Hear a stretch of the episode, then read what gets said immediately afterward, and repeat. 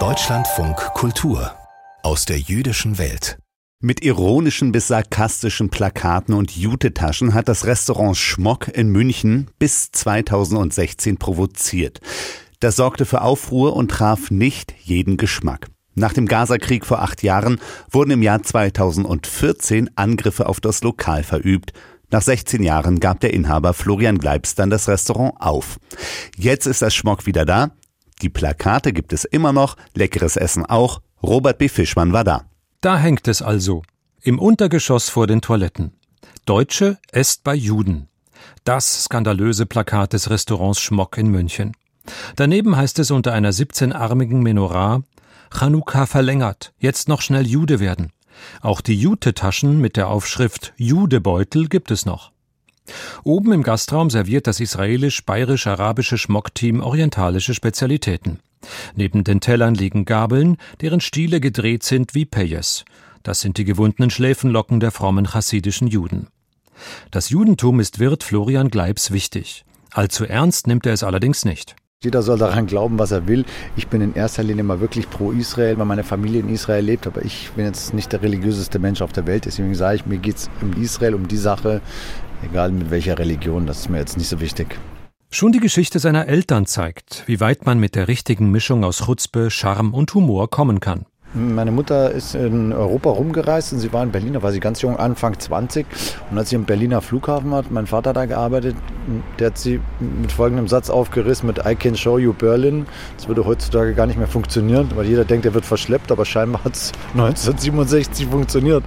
Gleibs Mutter ist Israelin mit irakischen Wurzeln, sein Vater Deutscher, Sohn Florian Münchner mit einem Bein in Israel. Sein Restaurant Schmock führte er bis 2016 in der damals wenig belebten Augustenstraße zwischen Schwabing und der Innenstadt. Nach dem Gazakrieg 2014 blieben die Gäste aus. Viele kamen nicht mehr, weil sie Angst vor Anschlägen hatten. Andere wollten nichts mehr mit dem angeblichen Aggressor Israel zu tun haben. Manche bedrohten Wirt und Angestellte. Antisemitismus gibt es auch in München. Ich glaube mittlerweile, dass es sichtbarer geworden ist, weil man durch dieses Anti-Israel-Bashing kann man sich ein bisschen freier ausleben, ja. Gleibs, ein lockerer, jungenhafter Typ um die 50, helles Haar, blaue Augen, gab auf. Also es ist schon so, ich wollte das nie mehr machen. Ich habe gesagt, ich verkaufe keine Falafel mehr, lieber Frühlingsrollen. Er wollte ein unverfängliches asiatisches Lokal aufmachen. Fünf Jahre später lud ihn der Intendant des Münchner Volkstheaters Christian Stückel ein, am neuen Theaterstandort im Schlachthofviertel das Schmock wieder zu eröffnen. Gleibs sagte zu. Der Christian Stückel ist ja ein großer Freund der Sache und war früher auch sowieso viel im Schmock.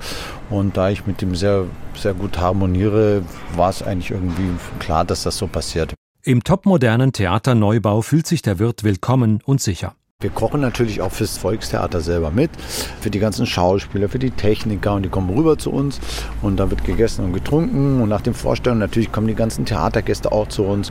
Das gehört schon alles zusammen.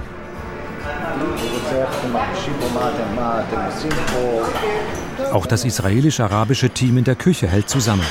Koch Ibrahim ist Palästinenser. Er spricht wie sein Chef Hebräisch. Ich habe acht Jahre gearbeitet in Israel. Ich habe in Rishon LeZion und Tel Aviv ich habe gearbeitet. Gut und hier auch gut. Ist alles passt. Wenn er nicht in Israel gearbeitet, er weiß genau, was er. Am Ende des Tages essen wir genau dasselbe. Er weiß, was gegessen wird. Das ist aus dem FF haut er das raus. Ibrahims ägyptischen Kollegen Sabri stellt der Chef so vor. Früher haben wir für die gearbeitet. Wir haben die Pyramiden gebaut. Jetzt arbeitet er für uns. Schon in Sharm el-Sheikh hat der stämmige Koch viele israelische Gäste bewirtet. Kein Problem. This politic outside, we all the same uh, family. And in Egypt, we have a lot of friends for me from Israel, and we live together without any problem. Das Schmock-Team nennt Sabri seine Familie. We have from Palestine, we have from Pakistan, and the chef. Uh, we, we family here, and one person from Sudan and another from Algeria. Bunt wie die Mitarbeiterschaft ist die Küche des Schmock.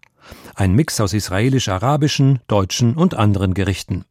Neben Currywurstschranke, Faröer-Lachs, Cheese- und Hummusburger finden sich israelische und arabische Leckereien auf der Karte. Gerne auch mit bayerischem Einschlag wie die Mekka-Liesel. Geschmortes Ofengemüse mit arabischem Reis, Shel Safta, hebräisch für meine Oma, und Rosinen. Die Crème Brûlée Bdalek bekommt hier eine israelisch-arabische Kardamonnote und die Schokotarte Ugat, hebräisch für Kuchen, einen Minzgeschmack.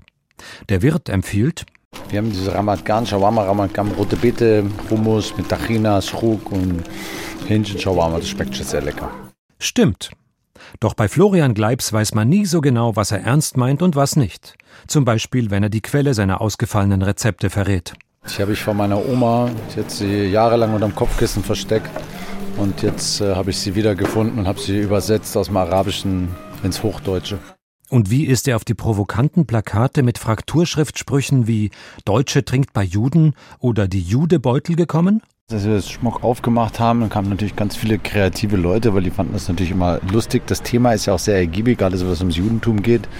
Und äh, dadurch, dass man ja Juden auch nachsagt, dass sie sehr viel Humor haben, haben wir viel rumgealbert. Über die Jahre hat jeder irgendwann eine blöde Idee gehabt. Menschen aus angeblich verfeindeten Kulturen können sich bei israelischem Wein und gutem Essen gegenseitig inspirieren.